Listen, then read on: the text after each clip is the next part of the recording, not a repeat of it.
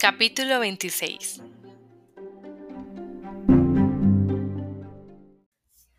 A señora Gardiner hizo Elizabeth la advertencia susodicha puntual y amablemente, a la primera oportunidad que tuvo de hablar a solas con ella. Después de haberle dicho honestamente lo que pensaba, añadió Eres una chica demasiado sensata, Lizzie, para enamorarte solo porque se te haya advertido que no lo hicieses. Y por eso me atrevo a hablarte abiertamente. En serio, ten cuidado. No te comprometas, ni dejes que él se vea envuelto en un cariño, que la falta de fortuna puede convertir en una imprudencia. Nada tengo que decir contra él. Es un muchacho muy interesante, y si tuviera la posición que debería tener, me parecería inmejorable. Pero tal y como están las cosas, no puedes cegarte. Tienes mucho sentido, y todos esperamos que lo uses. Tu padre confía en tu firmeza y en tu buena conducta. No vayas a defraudarle. Querida tía, esto es serio de veras. Sí, y ojalá que tú también te lo tomes en serio. Bueno, no te alarmes, me cuidaré de Wickham. Si lo puedo evitar, no se enamorará de mí.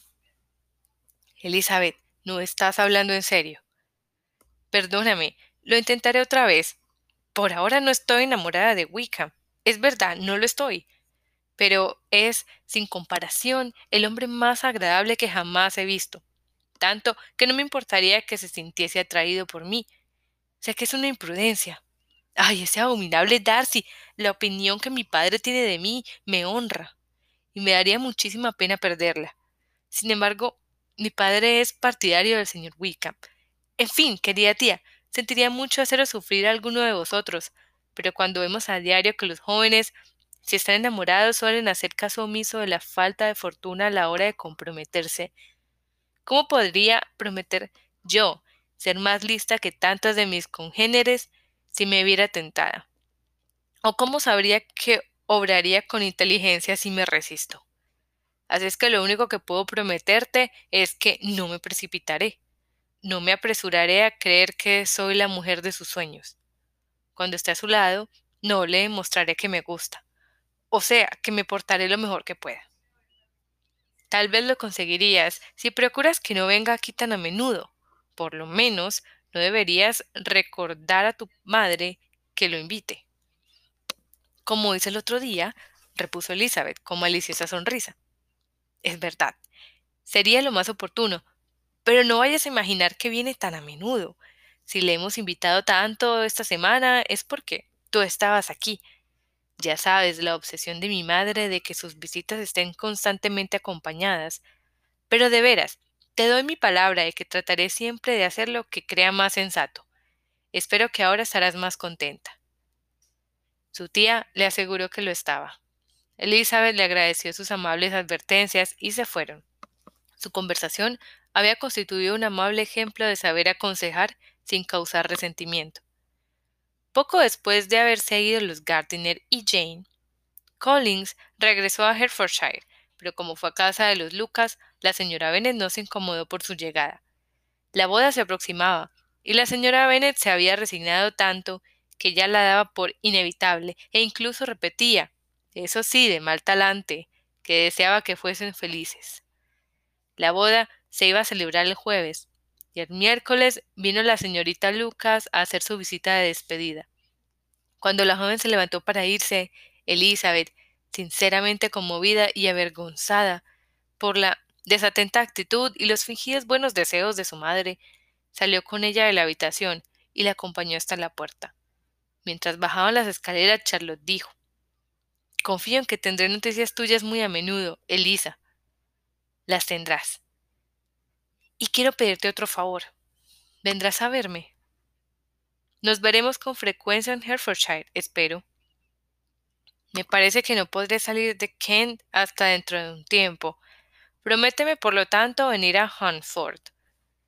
A pesar de la poca gracia que le hacía la visita, Elizabeth no pudo rechazar la invitación de Charlotte. Mi padre y María irán a verme en marzo, añadió Charlotte, y quisiera que los acompañases. Te aseguro, Elisa, que serás tan bien acogida como ellos. Se celebró la boda. El novio y la novia partieron hacia Kent desde la puerta de la iglesia, y todo el mundo tuvo algún comentario que hacer o que oír sobre particular, como de costumbre. Elizabeth no tardó en recibir la carta de su amiga, y su correspondencia fue tan regular y frecuente como siempre, pero ya no tan franca. A Elizabeth le era imposible dirigirse a Charlotte, sin notar que toda su antigua confianza había desaparecido, y aunque no quería interrumpir la correspondencia, lo hacía más porque su amistad había sido, que por lo que en realidad era ahora. Las primeras cartas de Charlotte las recibió con mucha impaciencia, sentía mucha curiosidad por saber qué le decía de su nuevo hogar, por saber si le habría agradado Lady Catherine y hasta qué punto se atrevería a confesar que era feliz. Pero al leer aquellas cartas, Elizabeth observó que Charlotte se expresaba exactamente tal como ella había previsto. Escribía alegremente, parecía estar rodeada de comodidades y no mencionaba nada que no fuese digno de alabanza. La casa, el mobiliario, la vecindad y las carreteras, todo era de su gusto. Y Lady Catherine no podía ser más sociable y atenta. Era el mismo retrato de Hosford y de Rosing que había hecho el señor Collins, aunque razonablemente mitigado. Elizabeth comprendió que debía aguardar a su propia visita para conocer el resto. Jane ya le había enviado algunas líneas a su hermana anunciándole su feliz llegada a Londres. Cuando le volviese a escribir, Elizabeth tenía esperanza de que ya podría contarle algo de los Bingley. Su impaciencia por esta segunda carta recibió recompensa habitual a todas las impaciencias. Jane estaba una semana en la capital sin haber visto o sabido nada de Caroline. Sin embargo, se lo explicaba suponiendo que la última carta que le mandó a su amiga desde Longbourn se habría perdido.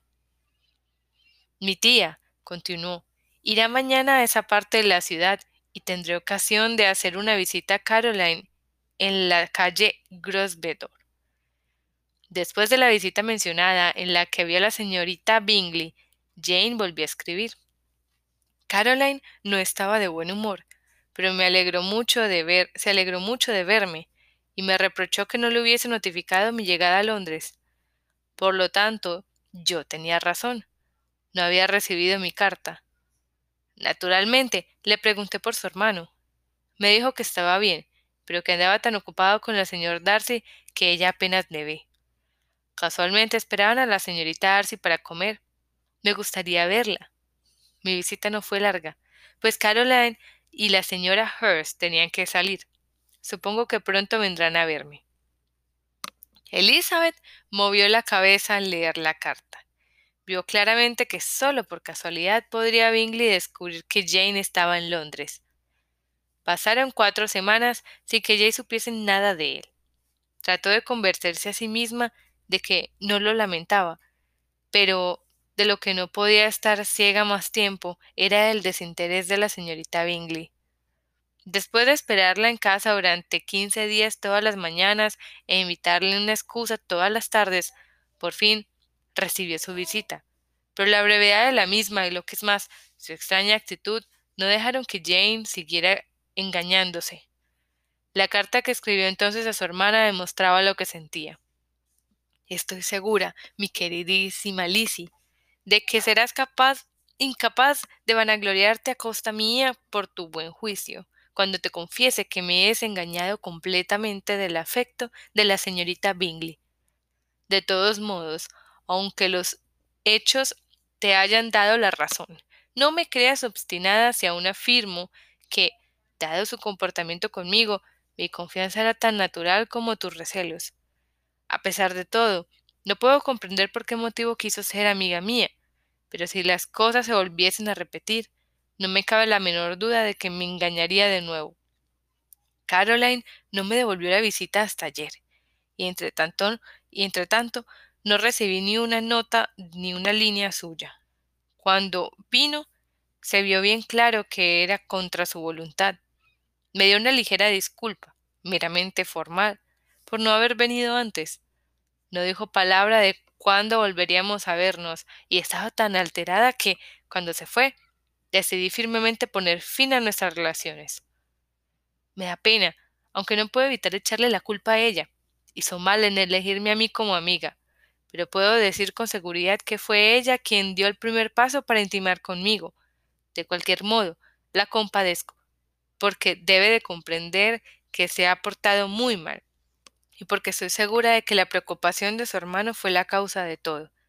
Y aunque nos consta que esa preocupación es innecesaria, el hecho de sentirla justifica su actitud para conmigo, y como él merece cumplidamente que su hermana le adore, toda la inquietud que le inspire es natural y apreciable. Pero no puedo menos que preguntarme por qué sigue teniendo esos temores. Si él se hubiese enterado por mí, nos hubiésemos visto hace ya mucho tiempo. Él sabe que estoy en la ciudad. Lo deduzco por algo que ella misma dijo, y todavía parecía, por su modo de hablar, que necesitaba convencerse a sí misma de que Bingley está realmente interesado por la señorita Darcy. No lo entiendo. Si no te mira juzgar con dureza, casi diría que todo esto es más vueltas de lo que parece. Pero procuraré ahuyentar todos estos penosos pensamientos y pensaré solo en lo que me hace ser feliz, tu cariño y la inalterable bondad de nuestros queridos tíos. Escríbeme pronto. La señorita Bingley habló de que nunca volverían a Netherfield y de que se desharían de la casa, pero no con mucha certeza. Vale más que no mencione estas cosas. Me alegro mucho de que hayas tenido tan buenas noticias de nuestros amigos de Horsford. Haz el favor de ir a verlos con Sir William y María. Estoy segura de que te encontrarás bien allí. Tuya, Jane. A Elizabeth le dio un poco de pena esta carta, pero recuperó el ánimo al pensar que al menos ya no volvería a dejarse tomar el pelo por la señorita Bingley. Toda esperanza con respecto al hermano se había desvanecido por completo. Ni siquiera deseaba que se reanudasen sus relaciones. Cada vez que pensaba en él, más le decepcionaba su carácter.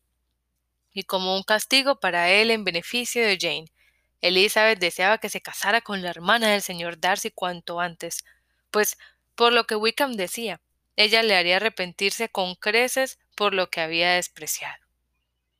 A todo esto, la señora Gardiner recordó a Elizabeth su promesa acerca de Wickham y quiso saber cómo andaban las cosas. Las noticias de Elizabeth eran más favorables para la tía que para ella misma. El aparente interés de Wickham había desaparecido, así como sus atenciones. Ahora era otra la que admiraba. Elizabeth era lo bastante observadora como para darse cuenta de todo pero lo veía y escribía de ello sin mayor pesar. No había hecho mucha mella en su corazón y su vanidad quedaba satisfecha con creer que habría sido su preferida si su fortuna se lo hubiese permitido. La repentina adquisición de diez mil libras era el encanto más notable de la joven a la que ahora Wickham rendía su atención.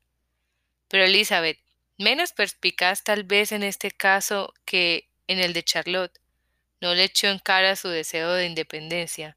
Al contrario, le parecía lo más natural del mundo, y como presumía que a él le costaba algún esfuerzo renunciar a ella, estaba dispuesta a considerar que era la medida más sabia y deseable para ambos. Podía desearle de corazón mucha felicidad.